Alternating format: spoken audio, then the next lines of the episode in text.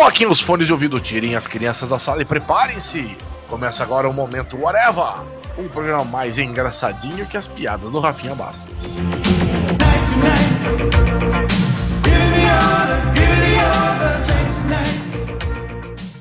Atenção, você tem cinco minutos para o esquenta da bateria.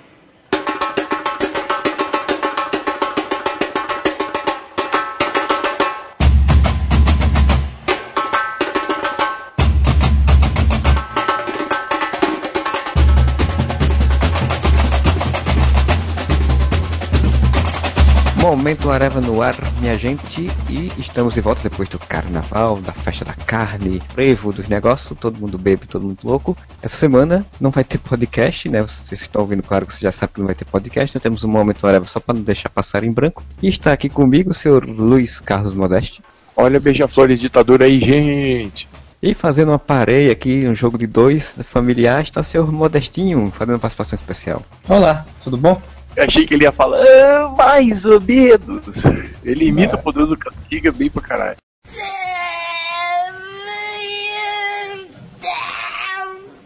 Mas então vamos comentar as coisas, as notícias, as loucuras e indicações, coisas aí da vida da interneticas. Queria que o, o Modeste, se ele pudesse, se pudesse puxar alguma informação aí.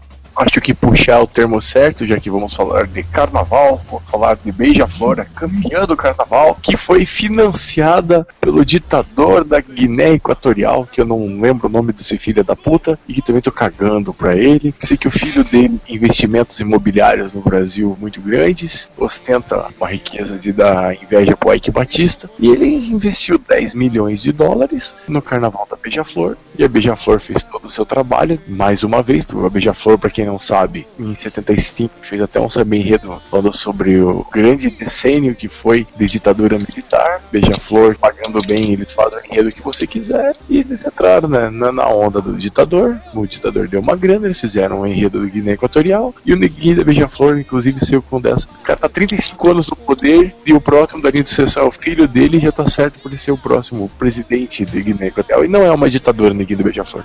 O que eu acho mais engraçado dessa história é que o pessoal ficou tudo revoltado. Ah, meu Deus, eles estão financiando com dinheiro roubado, ou com dinheiro de ditador, ou sei lá, com fraudes, porque já falaram que o dinheiro que o cara fez foi pra uma empreiteira que já foi ligada a Lava Jato, que já foi ligada a não sei o que. Cara, mas aí eu acho que esse pessoal esqueceu os, os bicheiros, né? O jogo do bicho lá nos anos 90, nos anos 80, lá, que, que era só isso que era o carnaval, foi só o jogo do bicho. PCC já fez carnaval em São Paulo, já deu dinheiro para carnaval em São Paulo, e tráfico de drogas já deu dinheiro para carnaval do Rio de Janeiro também. É, você tem provas? Você tem provas disso? Ah, olha, eu não tenho prova nem de que explodiu uma bomba nuclear na Ucrânia, como explodiu e tem imagem, mas.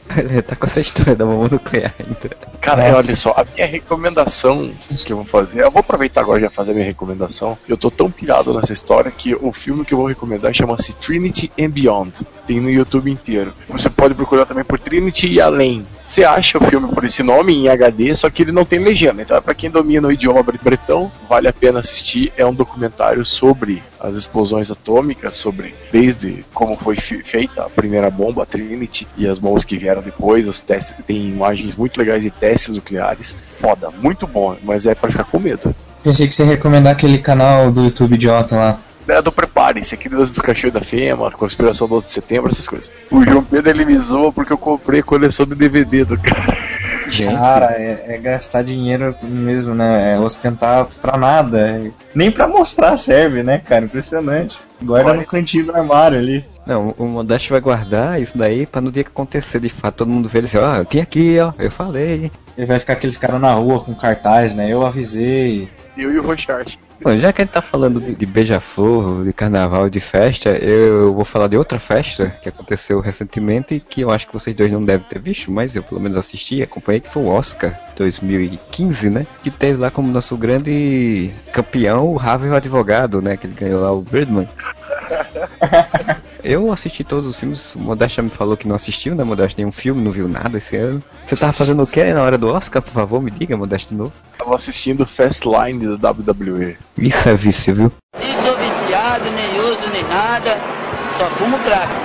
Eu assisti todos os filmes, só faltou o Sniper americano, porque é americano e é Sniper e eu não tinha vontade de ver.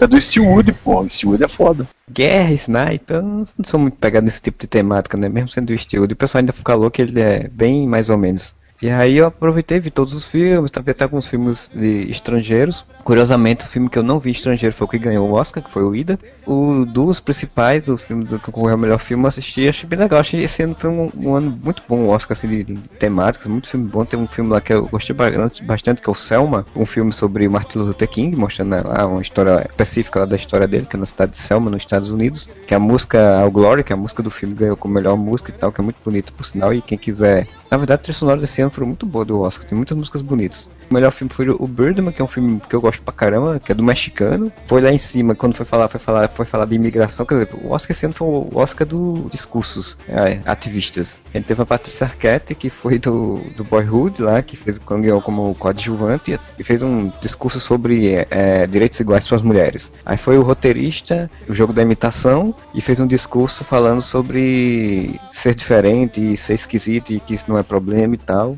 que no filme O Jogo da Imitação, o Benedito lá, Cumberbatch, ele faz o papel de um grande matemático que foi menosprezado, historicamente falando, por ser gay, né? Ele dá a entender que é gay, o roteirista, que tentou se matar aos 16 anos de idade por isso e tal, então foi bem, foi bem bonito o discurso. E do diretor de Birdman, que eu não sei falar com aquele nome dele, mexicano lá, que é muito estranho, falou, fez um discurso de agradecimento, ele falou da questão da imigração. Então foi uma festa, conseguiu fazer assim, quatro horas. O cara lá, o famoso Neil, Neil Patrick Harris, né, que fez o, o Barney lá em How I Met Your Mother, o cara foi muito ruim como apresentador, foi muito fraco a apresentação dele. Mas o Hoskin em geral foi bem interessante. Eu recomendo todos os filmes, o Selma, o Birdman, o Whipslash, cara. O Whipslash é um filme fantástico. Quem ganhou foi o J.J. Jameson, meu ator coadjuvante, J.K. Simmons, o J.J. Jameson. O Whipslash que eu indico, rapaz, vocês têm que ver, você tem que ver Modesto também. Esse filme é fantástico, o Whipslash, muito bom sobre baterista de jazz. Vou até rever qualquer dia desse aí. Só um filme desses Oscar que me chamou a atenção e por uma razão específica.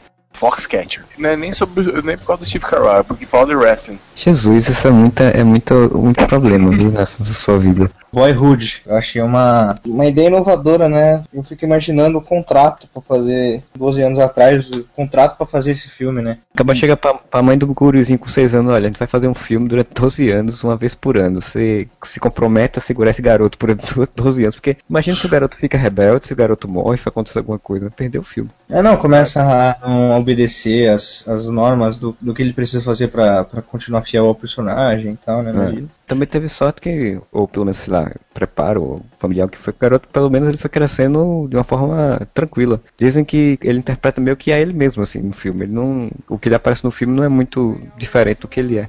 Eu queria muito saber como é que foi a negociação de cachê desse pessoal. Se eles receberam tudo no começo, eles receberam de pouquinho em pouquinho, receberam no final. Como é que pagaram o cachê do Ethan Hawke, da Patrícia Arquette? Da Patrícia Arquette, pelo que eu tinha lido, o pessoal falando até que foi um cachê baixo para os padrões assim do, do normal, até pelo, por conta do projeto não ser um projeto de uma vez, né? Salteado assim.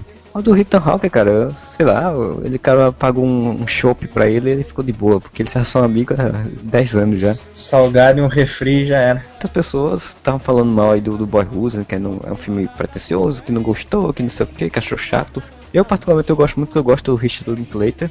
Ele fez a trilogia do Antes do Amanhecer, Antes do Pôr do Sol, Antes da Meia-Noite, eu gosto bastante, então eu gostei da proposta do, do filme. Mas eu entendo que é um filme é mais relevante pelos 12 anos do que pela história em si. O que é um marketing ruim, né? Venha ver o filme que durou 12 anos de produção. Porra. É, mas aí a curiosidade do povo é essa, né? Pô, durou 12 anos, como é que foi isso? Como é que as pessoas mudaram? Tanto que a Patrícia Arquette é a mais, digamos, sofreu, entre aspas, nessa história, porque ela é que mais mudou. Aí você vê ela gorda, vê ela magra, vê ela decaindo, né? Ficando velha, né? Então... Ah, podiam chamar o David Arquette pra fazer também o filme. O David Arquette, pelo menos, já foi campeão da WCW, haha. Tudo voltas hoje, né? Hoje tá que tá, então vamos passar para outro tema. Vamos botar aí o, o senhor Modestinho para ele falar alguma coisa aí que ele quer indicar, ou que ele viu, ou que ele achou interessante. Fala do último episódio do Two and a Half Men. Mas não é uma coisa que eu tô assistindo atualmente. Eu soube que, que acabou e eu baixei o episódio. Era uma série que eu gostava muito, né? Com a saída do Charlie Sheen, caiu muito tiraram a identidade da série. Colocaram um cara completamente diferente do que era o perfil do Charlie Sheen. Mudaram a casa, colocaram personagens novos e acabou ficando sem aquela identidade Two and a Half Men, sabe? E depois tiraram o, o menininho, né, que é o Angus T. Jones, o nome do ator, Ele cresceu, né? Depois teve toda aquela baboseira do cara entrar pro, pra religião e daí tiraram ele da série. Eu descobri que terminou a série, já tinha uns 5 dias que, que tinha lançado o último episódio. É uma grande ho- ho- homenagem às temporadas. As outras temporadas do Children of Men que tinha o Charlie, é uma grande homenagem, assim, a série inteira. Então aparece muitos personagens, por exemplo, apareceu na primeira temporada, aparece nesse último episódio. Ou até mesmo o Jake, ou o Angus. Jones, que já tinha algumas temporadas que já não tinha aparecido, aparece nesse último episódio. Ele é legal, só que o. Eu não sei o que, que o Chuck Lorre é. O Chuck Lorre é o produtor da série, né?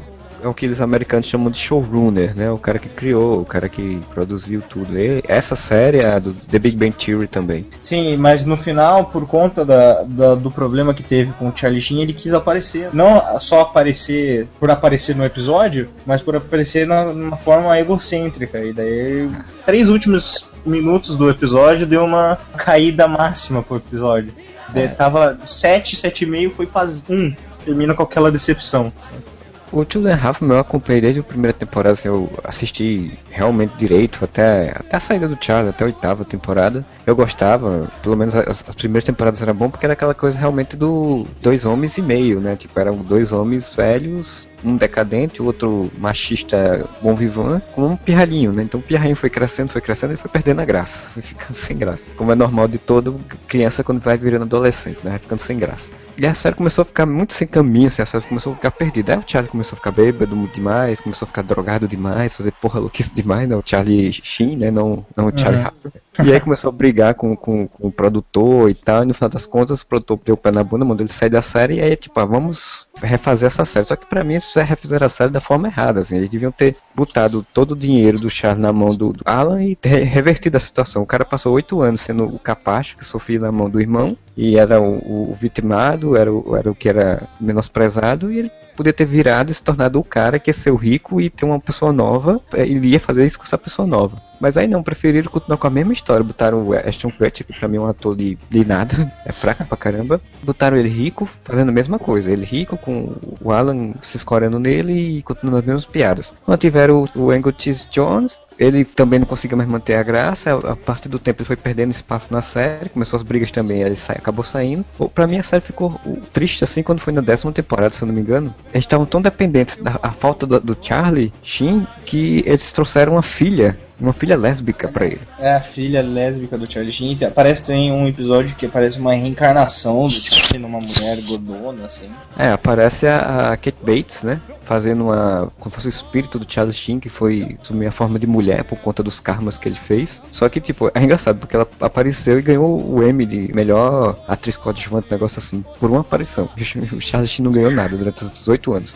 Vamos aproveitar o embalo, então vamos lembrar o- os episódios prediletos de cada um do Half Men.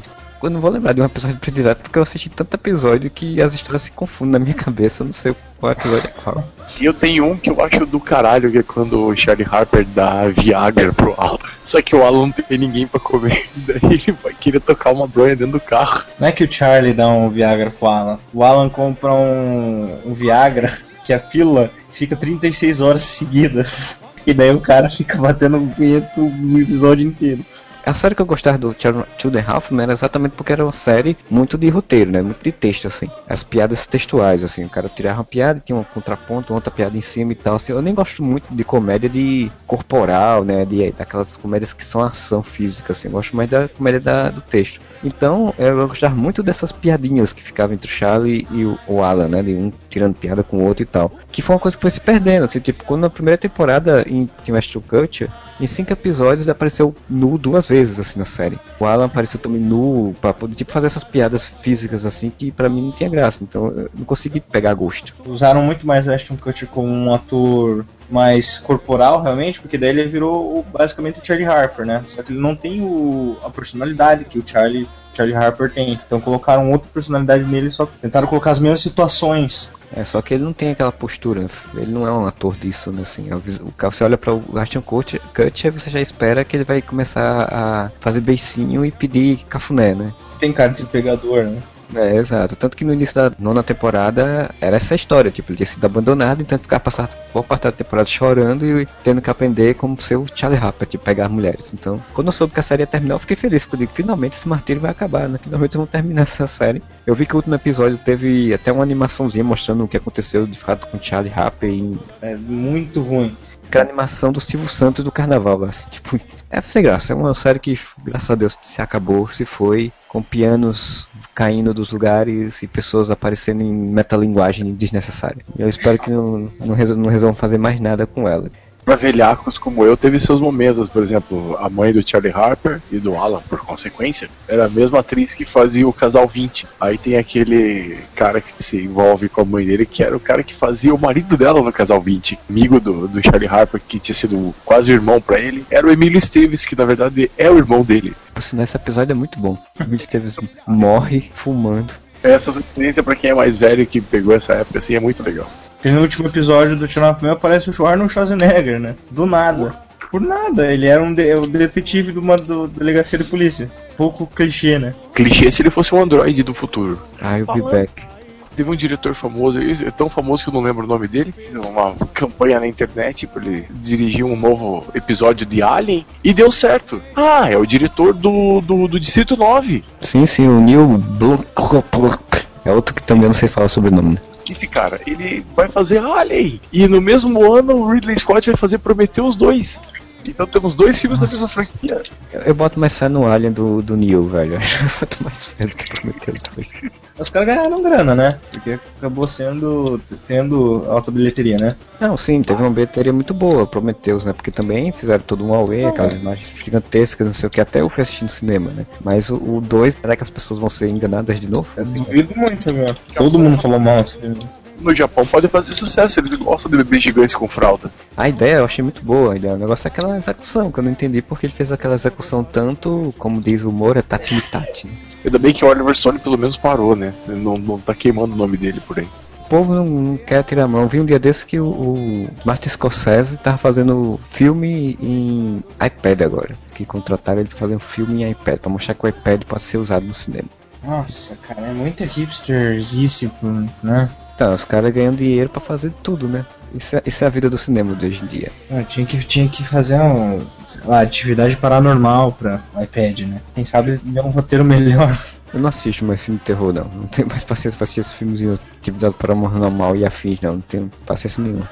Eu tô tão descontente com o filme de terror que eu tô com um aqui pra assistir há um tempão não consegui ver ainda. Assim na Terra como no Inferno. Estão explorando os túneis do metrô antigo de Paris que acham um portal pro inferno no túnel.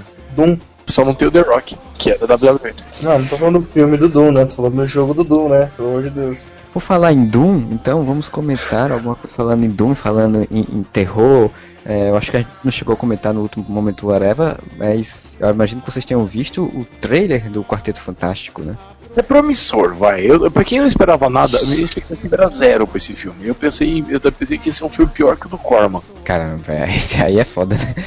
O Corman é foda. O Zé Aguiar, ele conseguiu uma cópia em VHS do, do filme. A gente se reunia pra assistir o filme do Corman. É muito tosco, mas é delicioso de assistir. Eu vou dizer que eu nunca assisti, só vi só as imagens. Assista, é ruim pra caralho. É pior que aqueles filmes do He-Man, aqueles filmes da Carolco antigos, assim. É muito ruim. Mas ele é tão ruim que ele chega a ser bacana de assistir com os amigos pra ficar dando risada do filme. Não, o filme trash só serve pra isso, né? O Quarteto Fantástico, esse novo, ele é bem inspirado no universo Ultimate. O meu problema com o trailer, eu, gostei, vou dizer que eu achei legal, tá, interessante, parece ser promissor, mas assim, o que eu não gostei é porque ele não tem identidade, né? Ele acaba não tendo identidade nenhuma, assim, tipo, é um filme pelo trailer, tem, sei lá, um pedaço de Interestelar, um pedaço de Star Trek, pedaço de um filme aqui, outro ali, tipo, o cara juntou Prometheus, assim, juntou um monte de coisa num filme só, construiu uma história em cima disso, de origem, pronto, vamos botar isso daí, assim. Eu não acho ruim sendo Quarteto Fantástico, porque eu queria ver uma história realmente de ficção, com esse pegada mesmo de sci-fi e tal. Não vão ser super-heróis no final de contas, tanto que isso foi um dos problemas que a Fox meio que tava com raiva, assim, não tava gostando. Dizem que só vão aparecer com uniforme no final do filme. E a Fox já queria, né, que ele aparecesse antes para fazer aquele AUE todo, né, e vender bonequinhos e essas coisas. Mas vamos esperar pra ver. Eu gostaria muito que saísse legal, porque eu queria ver um segundo filme realmente mais bem colocado, né? Eu gosto do cara, o cara que faz o filme, o diretor, é o diretor do Poder Sem Limites, que é um filme que eu gosto, e dizem que até esse filme do Quarteto Fantástico é meio que Poder Ser Limites 2, assim, é meio que uma, uma sequência assim, filosófica, ideológica, e Poder Ser Limites. E eu gosto do primeiro, então espero que seja um filme legal. Eu espero que seja uma merda. Eu espero que fracasse retumbantemente na bilheteria. Que a Fox desista do quarteto e ele volte pra Marvel. Olha, eu acho assim, o Quarteto Fantástico, os primeiros heróis criados pelo pela Marvel, certo?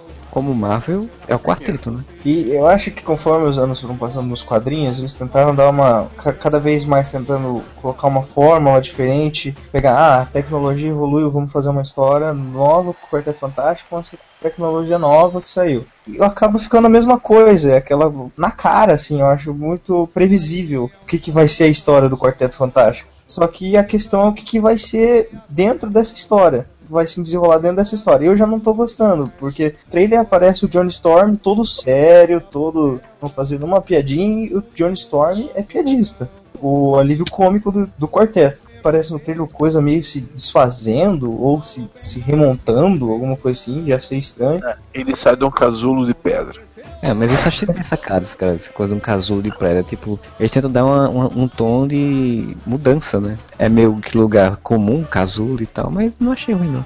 Esse diretor ele pegou elemento de um monte de filme ele só esqueceu uma coisa, ele esqueceu de colocar o Quarteto Fantástico. Ficção científica era um elemento no meio da história. A história principal do Quarteto Fantástico desde o começo é que eles eram uma família. E eles se comportavam como família, eles tinham problema de família, eles... e isso era a parte legal, a parte que humanizava o quarteto. E muito mais na John, na época que o John Byrne pegou pra fazer. Esquecer isso é esquecer a essência do quarteto. Até quando a mulher Hulk entrou pro quarteto era legal, porque ela tava se integrando nessa família, assim.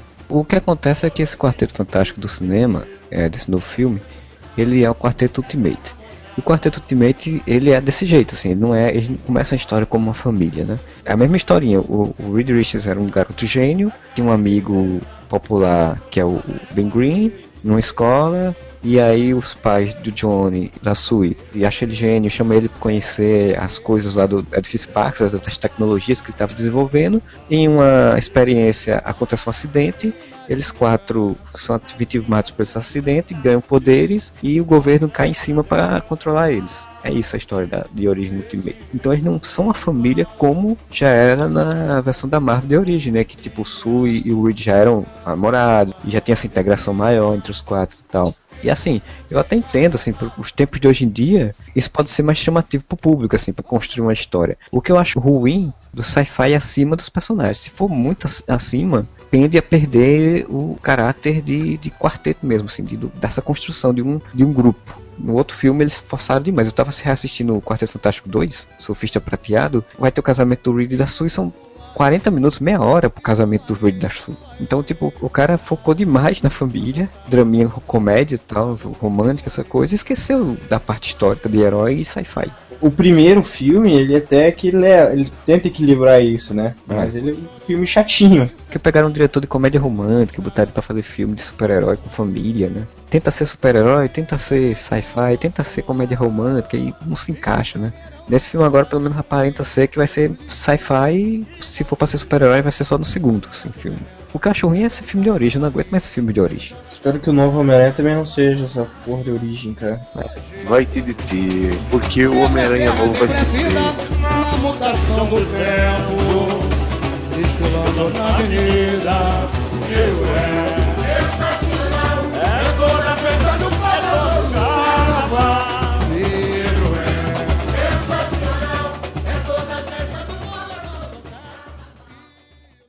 E aí, galera, aqui é o Johnny. É, Johnny Bravo, whatever. Que sinistro.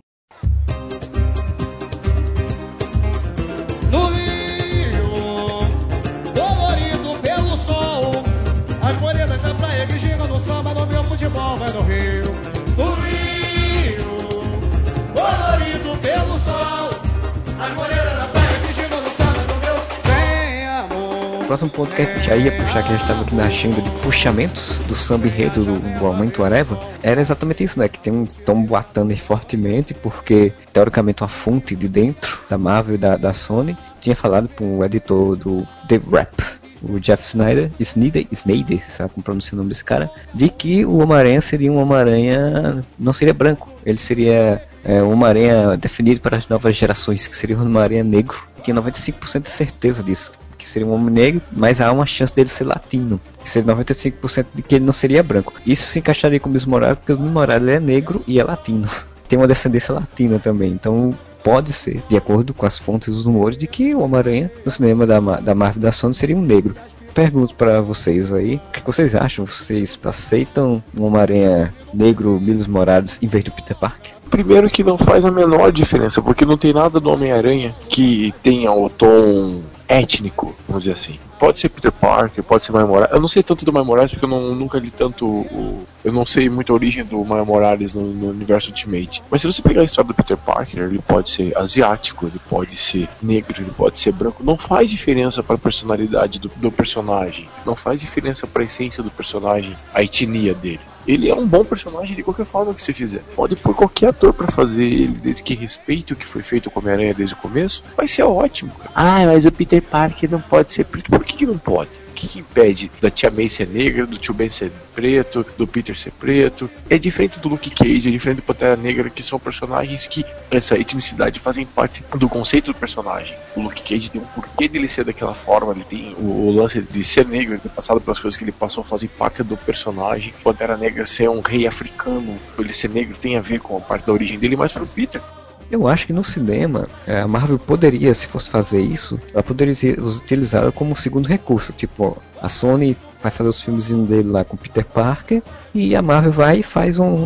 O Miles Morales para ser um Aranha Escarlate da vida, um outro Homem-Aranha, ou participar da Shield, alguma coisa do tipo assim. Então, acho que por esse caminho. Pra mim, tanto faz se fosse negro, se fosse branco, latino, o que for. O importante é que tivesse a história, uma boa história de origem ali. E eu acho que a história do Peter Parker é mais interessante. A gente já falou sobre como seria isso no né, Momento Aranha podcast passado aí. Ah, eu também não vejo problema disso, da etnia do, do Homem-Aranha, né? O único problema que eu tinha, que eu tinha, tava até discutindo com um amigo meu, que era assim, tá, próximo Peter Parker vai ser negro. Ou ele sendo descendente latino, não tem como ser o ator que eu estou pensando. Qual que é o ator negro que está em alta ultimamente? Ator jovem e negro.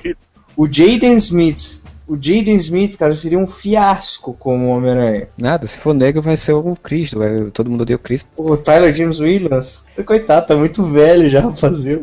O Garfield tinha 30 e cacetada, rapaz, fez um garoto de 19, 18 anos. Não, mas a aparência já do Tyler James Williams já tá. É, já tá meio acabado, coitado. Acabou rápido. Podem acreditar que o Will Smith já começou a campanha Meu Filho para o Homem-Aranha. Mas aí ele Já. tá no DC, pô. Ele vai botar o filho dele, que a gente já falou no, em outro momento, whatever, podcast. O Will Smith, o Will Smith vai botar o filho dele como substituto do pistoleiro. Segundo filme, né? Com certeza vai ter o segundo filme do, do Esquadrão Suicida, né? Todo mundo sabe que vai ter, com certeza. Tem outro, ele só vai fazer filme com o filho agora, então ele, tem, ele, é, o- ele é o pistoleiro, não vai, não vai pra Marvel. empurrando o filho dele, cara. Porra, não deu certo, cara. Ele fez o Karate Kid e ele não era o star da, da, da coisa. Era o Jack, Jack Chan e a porra do inimigo do Piá. Não, é como já me falaram, ele, o cara Kid ele ainda dá pra enrolar porque ele tá interpretando ele mesmo, ele é uma criança. É. Ele tá interpretando uma criança e blá, blá, blá. depois que ele ficou um adolescente que se leva a sério, não consegue, né? Não é ator pra isso. É a Não, cientologia que mexeu com a cabeça dele. Ah, porra, essa cientologia é foda, cara. A cientologia acaba com a, com a criatividade de todo mundo. Se você for pra acreditar em ciência e deuses, tem que acreditar no Apocalipse, que vai estar em X-Men Apocalipse, né? Tá em Sabarnu. Ali sim vai ser um deus realmente. E, e essa semana saiu a notícia também, outra notícia de atualização de personagens, que o anjo vai estar no X-Men Apocalipse. Quem vai interpretar ele é um tal de Ben Hard. E ele é loirinho, aquela coisa, branquinho, loirinho, com os olhinhos claros, né? Bem típico do, do personagem do anjo. Tanto que isso comprova que o X-Men 3 foi completamente esquecido, né? Porque o Anjo já é outro e apareceu em outro momento, apareceu nos anos 80, junto com os outros personagens, com o Ciclope, né? com o Jean Grey, com a Tempestade. Dizem que ele vai ter um, um papel central na história, então ou vai ser ou vai virar um Cavaleiro do Apocalipse, né? Que também falam que o Wolverine também vai se tornar durante o filme um Cavaleiro do Apocalipse. É, vai ter Wolverine nessa bosta dele. Dizem que ele vai fazer uma ponta, ninguém sabe ainda se vai ter porra, ou não como é vai que não ter. vai ter Wolverine na porra do, do X-Men, cara? Exatamente, o melhor filme do X-Men, ele só faz uma ponta, ele só manda os caras se fuderem. É o melhor filme do X-Men. Eu vi uma história como se deve terminar. Eu acho How que é should assim. né? É, que é falando sobre o X-Men, o Dia de Futuro Esquecido, e fala como se deveria terminar. Em vez de mandar o Wolverine para aquele ponto, devia ter mandado ele para primeira classe, para quando o Xavier e o Charles se encontrassem ele dizer, olha, você vai fazer isso, você vai fazer isso, você vai fazer isso, vocês vão brigar, não sei o que vai ter acontecer isso, então vamos acabar isso agora. Vamos acabar essa treta agora, né? Vamos ficar amigo e tal. É, vamos esperar um outro filme para isso, mas esse negócio tá meio louco assim, porque já saíram os boatos dizendo que nesse X-Men novo vai ter Gandalf, né? Ele vai estar lá como o Magneto de novo, e vai ter os Fassbender também. Já falaram que no próximo filme do Wolverine vai ter o Patrick Stewart fazendo também o Charles Xavier, então ninguém Uau. sabe como é que vai ser a linha cronológica. E o Jackman recentemente falou que tem que dar um jeito de interpretar o Wolverine até morrer, né? mesmo o Wolverine sendo imortal. Vocês estavam falando do Patrick Stewart de volta, o Ian McKellen de volta. Daqui a pouco o Hugh Jackman tá com a mesma idade deles, né? Vai ser lindo. Mas o Wolverine, ele não é que ele não envelhece. Ele é, ele é imortal porque ele não morre, mas ele envelhece. Então ele está envelhecendo à medida que está passando o tempo. Ah, eu queria ver o Old Man Logan. Pelo menos dá pra assim, né? Dizer que justifica. Não justifica ele nos anos 70 ser mais velho do que o dele dos anos 90 ou 2000. Então, é, eu acho que de duas uma. Ou eles vão, no, último filme deles, fazer o Old Man Logan, finalmente, ou eles vão fazer o, o arco que aconteceu agora, né? Que, o, que é o Unbreakable, sei lá, que é o. Que ele morreu, né? Que ele perdeu o fator de cura e aí começou todo mundo a lascar ele e ele acabou morrendo, né? Ele morreu mais ou menos, tá? Que palhaçada é essa aí? Tu tá virando mestre dos magos, é? Fica fazendo de morto-vivo pra melhor passar? Olha, gato, se você quer se esconder, que vá pra terra do nunca. Ele recuperou o fator de cura no final, ele, o soro lá do Dr. Cornelius. Aqui no final das contas, quem fez toda a parada foi o Dr. Cornelius, o cara da criação dele no Arma X. Ele tava tentando reproduzir a experiência que ele fez no Wolverine e tal, com um monte de outras pessoas. Acaba sintetizando o fator de cura do Wolverine. Aí o Wolverine, antes de evitar que esse mal aconteça, ele se injeta esse soro, só que daí com as garras dele ele rasga um tonel de adamantium. O adamantium líquido escorre todo nele, ele vai saindo com aquele adamantium e ele vira uma estátua de adamantium. Só que como ele tá com fator de cura, provavelmente ele tá vivo dentro daquela estátua de adamantium. Só que ninguém consegue quebrar a estátua. Como não, o Hulk rasga aquilo em três palitos. O Magneto faz um gesto de dedo e arrebenta aquela estátua. Como é que aconteceu? Ele ficou aonde isso? Ninguém, ninguém encontrou? Na montanha lá que fizeram, onde foi o experimento Arma X. ó. Ele tá lá e ninguém sabe. As pessoas só sabem que ele morreu, não sabem onde ele tá e tal. É bem por aí. Já voltou, não voltou? O Wolverine tá preso lá e agora depois do, do eixo, onde inverteram os personagens, os bonzinhos ficaram maus e os maus viraram bonzinhos, o Dente de Sabre não foi invertido, ele está com a personalidade boa e ele é o novo Wolverine da Marvel agora. Eles fizeram uma revista chamada Wolverines, né? Que pegaram o Dente de Sabre, a Little Letal. X23, Saíram pegando vários personagens e, tipo, mostrando como eles reagiram. É um caça-níquel desgraçado. o Daken deve ter dado a bunda em homenagem ao pai dele. Daken é, é, é, é gay? É gay? O Daken é gay. Que grande, criatividade, né? Você botar o filho do Wolverine como gay. Ah, mas tudo bem. Tem mais alguma coisa pra le- falar, Modeste? Não. Você não vai falar do Metallica no Brasil? Ah, é, desculpa. Não, desculpa. Foi anunciado mais uma atração do Rock in Rio. Hoje, no dia da nossa gravação, foi anunciado que nova atração do, do Rock in Rio não é uma nova atração, mas o senhor do Andy está pulando de alegria porque Metallica vai fazer sua quinta participação em Rock in Rio. Vai ser a terceira vez que eles vão ser headliner do Rock in Rio no Brasil. E eles já foram headliner no Rock in Rio Lisboa e também vão ser no Rock in Rio Las Vegas. Eu queria saber que Rio que tem em Las Vegas para ter um Rock in Rio lá. O Rock Rio e Lisboa pode falar que era o Rock Rio Tejo. O, o Las Vegas eu não- também não sei, assim, eu assisto lá, a série Las Vegas, mas não lembro de nenhum Rio. Mas eu acho muito sem sentido esse negócio da franquia Rock in Rio, né? Mas o cara quer ganhar dinheiro, não quer mudar o nome, ele podia fazer Rock e, Vegas. e só mudando. Mas assim, o Metallica, pelo menos os caras acertaram, porque por mais que o Metallica seja uma banda que vai fazer um show absolutamente previsível, é um show que absolutamente todo mundo que gosta quer ver. Vão tocar os clássicos, uma ou duas músicas novas e tupi de clássico. E como o do, do Andy gosta tanto de. Bom, eu também gosto muito do Metallica, mas o do Andy é num outro nível, né? Tá querendo dizer então que o Metallica ele faz shows previsíveis, mas que chama público, que as pessoas sabem e gostam. Então ele é a Ivete Sangalo do rock. Eu ia dizer que eles eram como Iron Maiden.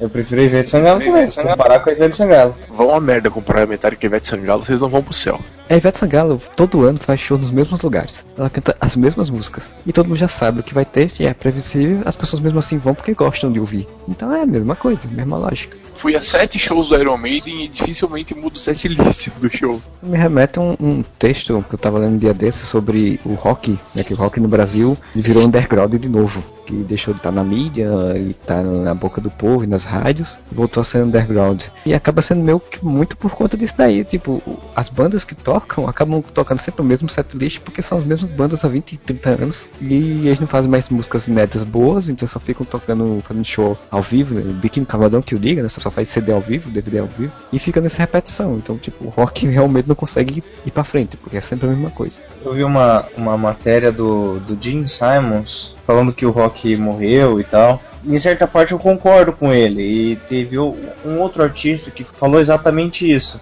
As pessoas que fizeram sucesso nos anos 70, nos anos 80, estão ainda fazendo sucesso hoje em dia. Eles não conseguem dar mais espaço para as pessoas novas entrarem. Isso acaba acontecendo essa crise que está acontecendo com o rock and roll. Por exemplo, lá nos anos 50 você teve o Elvis, você teve o, o Chuck Berry. Nos anos 60 você teve os Beatles, os Rolling Stones. Os Rolling Stones que o diga. Os Rolling Stones estão até agora aí. Só pra corroborar isso que vocês estão falando, Curitiba vai ter em abril agora dois shows grandes. Um do Kiss e um do Ozzy Osbourne. E vai tocar aqui no Brasil em novembro. Quem que é grande banda vai tocar em novembro? Rolling Stones. Alguém espera alguma coisa nova no setlist deles? É. Mais um show novo, o show do Paul McCartney, é inédito também. Não acho que o rock morreu, ele realmente o rock não morreu. Acho que é mais de acordo com isso que a matéria que eu li lá falava, assim, pelo menos no Brasil. O rock no Brasil, ele meio que uma parte estagnou, ficou aquele velho barrigudo que fica sentado ali tranquilo, se fumando seu cigarrinho na porta de casa, tá ali, acabou, não vai sair mais daquilo ali. Uma outra parte foi pro underground porque começou a toca músicas que são fora padrão estagnado, mas aí não consegue mais espaço na rádio, né? Porque você tem axé, tem funk, tem sertanejo, tem tudo hoje em dia popular, menos o rock. Tem uma parte do rock que pegava ainda público, mesmo sendo ruim, como Fresno, Restart, essas coisas, mas era rock, dentro da lógica de terminologia era rock, pegava público, mas eles não tinham qualidade. Então quando passou a fase deles, eles não evoluíram, boa parte deles não evoluíram para nada melhor e perderam espaço. Um foi pra carreira solo, ou não sei o que, ou se virar produtor, alguma coisa do tipo. E aí você vê coisas como, por exemplo, a banda Malta fazendo sucesso, cantando a mesma coisa que se cantava nos Estados Unidos nos anos 90, né? Com Nickelback, Creed. sei lá, o Green Day da vida, por exemplo. Ah, mas só pra esclarecer uma coisa: quem morreu foi o Renato Rocha, não o Rock. Ok. Aí outro que morreu foi o Lombardi. O Rock tá vivo ainda. Me dá licença, eu vou cagar. Tem mais alguma coisa pra vocês que querem comentar, Modestinho? Quer indicar alguma coisa que você viu, alguma notícia, ou tá bom pra você? O que eu tô assistindo atualmente, de filme, pouca coisa. E nas séries eu tô no Bear Call Saul e o The Walking Dead, quinta temporada já. Ah, velho, esse porra ainda fica nisso, no Walking Dead, oh meu Deus. Cara, tá impressionante que tá cada vez ficando cada vez mais interessante agora. Eles ainda puxam muito dos quadrinhos, só que fazer do jeito deles e eles acabam até acertando de vez em quando mais do que os quadrinhos. Só que da mesma forma que os quadrinhos tá, tá saturado, The Walking Dead tá ficando saturado, só que eu tô assistindo pra, sabe, aquele aquela série que eu gosto, só que não tá realmente com aquela qualidade que que na verdade nunca teve, né? A primeira temporada só que foi aquele boom e só tá numa constante sempre. Tem alguns momentos que te dão o clímax, por exemplo, no final da, da final, finais da temporada ou mid-season finale, sabe? Mas daí acaba voltando a mesmice de sempre. E isso eu acho que qualquer série pós-apocalíptica acontece, né? Não tem nada de novo pra fazer nesse mundo, já que ele acabou, né? Larguei de mão é, Walking Dead no início da quarta temporada. Pra mim, Walking Dead se resume a, sei lá, os três primeiros episódios, ou quatro primeiros episódios da primeira temporada. E a cena de abertura, acho que é da quarta. Acho que é da quarta temporada, em que eles entram num lugar todo um coordenado e matando e atirando e não sei o que. Pra mim foi a melhor cena da série. Aí eu larguei de mão. É sempre aquela história, né? Pessoal, ah não, agora melhorou.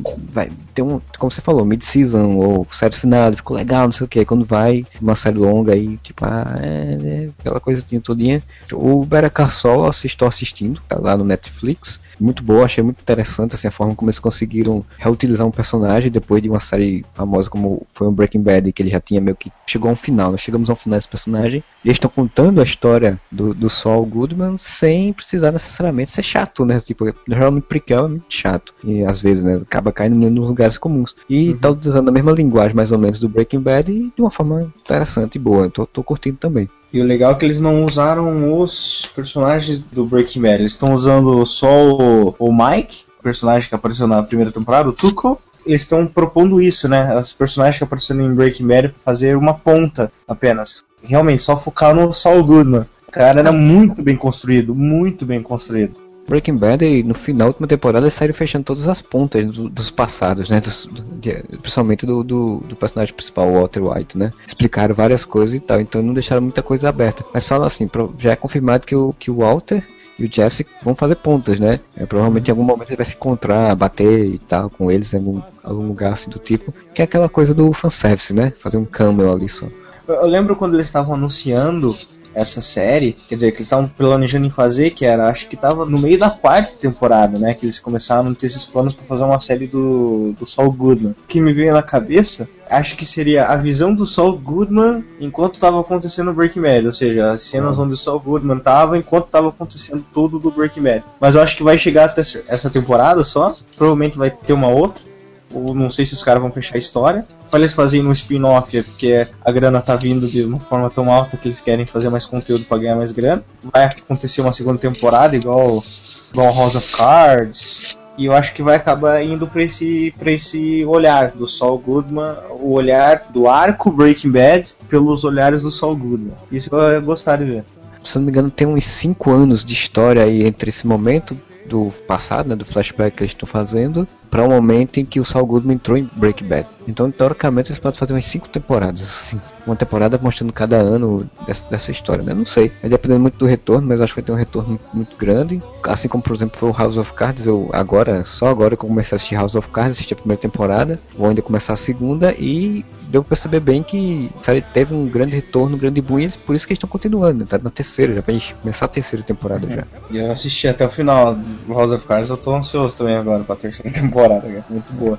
Mas assim, vocês não acham que ia ficar muito autorreferente eles fazerem uma. como se fosse uma temporada paralela ao que aconteceu em Breaking Bad? Não ia ser muito fechada pra quem é fã do Breaking Bad, quem já viu? Na minha opinião, acho que não vai chegar a isso. É, eu acho que até eu vi um texto falando se a série, atualmente, né, como tá saindo agora, se ela não era muito pra quem assistiu Breaking Bad. E realmente eu assistindo eu vejo que ela não é. Dá pra quem não assistiu assistir tranquilo. A pessoa pode ficar um pouquinho perdido só no início do primeiro episódio porque ele não explica, né, muita coisa assim, cara. Simplesmente se você vê como o personagem tá, que é pós, pós o final do Breaking Bad, mas dá pra dar uma ideia do, do que ele era, então não fica tão fechado. Eu acho que não vai chegar a esse ponto de ficar paralelo. Eu, eu acho que a pessoa precisa assistir Breaking Bad pra assistir Better Call Saul, por conta assim, porque não é a construção do personagem Saul Goodman. O que aconteceu antes de acontecer tudo, a origem do Saul Goodman. Tem muitas referências lá na série. Se a pessoa assistir depois o Breaking Bad, vai acabar perdendo a graça. Tem um amigo meu que tá correndo com Breaking Bad, que não tinha assistindo, pra começar a assistir Better Call Saul junto comigo. Eu falei, Pia, assista primeiro o Breaking Bad, assista cinco temporadas e daí venha pro Better Call Saul, porque eu, eu acho que a pessoa precisa assistir. Da mesma forma, é uma série é uma série nova e quem não se importa com as referências e quem não vai assistir Breaking Bad é uma série legal para se assistir. A história é sobre um advogado, sai de situações. É, eu não acho que é necessário porque os personagens que aparecem, que já apareceram em Breaking Bad, tipo, eles são explicados na história, então você não fica. Se torna uma coisa a mais pra quem já assistiu Breaking Bad, ah, aquele personagem e tal, então foi aí que eles se conheceram e tal, não sei o que. O único problema pra quem for assistir Breaking Bad depois seria exatamente, eu acho, no momento, o Mike, porque o Mike, você, quando ele entra em Breaking Bad, ele é bem misterioso, assim, você, você fica com aquela imagem dele misteriosa. Você assistindo o Better Call Saul antes, você vai meio que desmistificar essa imagem, você vai chegar com o mesmo impacto do personagem, né? Pelo menos eu acho que até agora é o único que mais, com mais problema, assim. Mas o, o resto eu acho que não vai ter esse tanto pro- problemática, não. Eu queria propor um desafio pra vocês, que eu já ouvi e achei interessante. Se Better Call Saul fosse passar no SBT, qual nome receberia? Porra, o Silvio Santos tem algum programa com o telefone? Alô, advogado? Porra, pode, pode ser. Já falaram do As Novas Aventuras de Breaking Bad. Se for pensar por essa lógica, provavelmente vai sair na Record, não no SBT. Então, como na Record foi a química do mal, então vai ser o advogado do mal. É o demônio.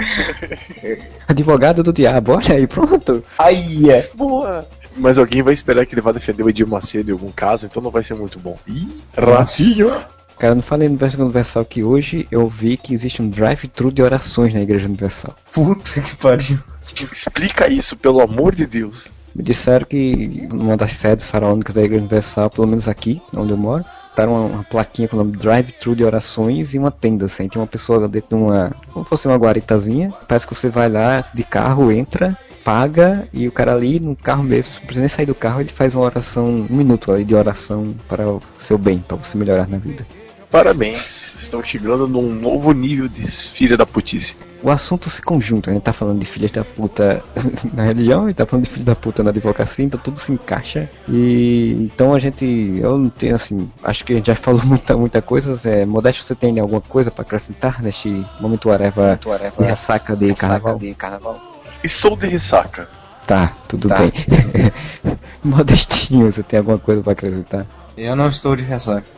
Pois bem, então eu também não tenho nada para acrescentar, não estou de ressaca, mas bebi, tranquilo, carnaval. Queria desejar bom final de semana para vocês. Aproveitem o sábado e o domingo, não temos mais carnaval e agora vai ter só na Semana Santa um grande feriadão. Todo mundo está esperançoso para a chegada desse feriadão. Entre lá em, em www.facebook.com/areva, no Twitter lá areva, eh, mande para contato arroba areva.com suas ideias, sugestões ou reclamações. Nosso site atende 24 horas por dia, mas não responde 24 horas por dia. E até mais, voltamos semana que vem com um podcast, espero eu. E whatever!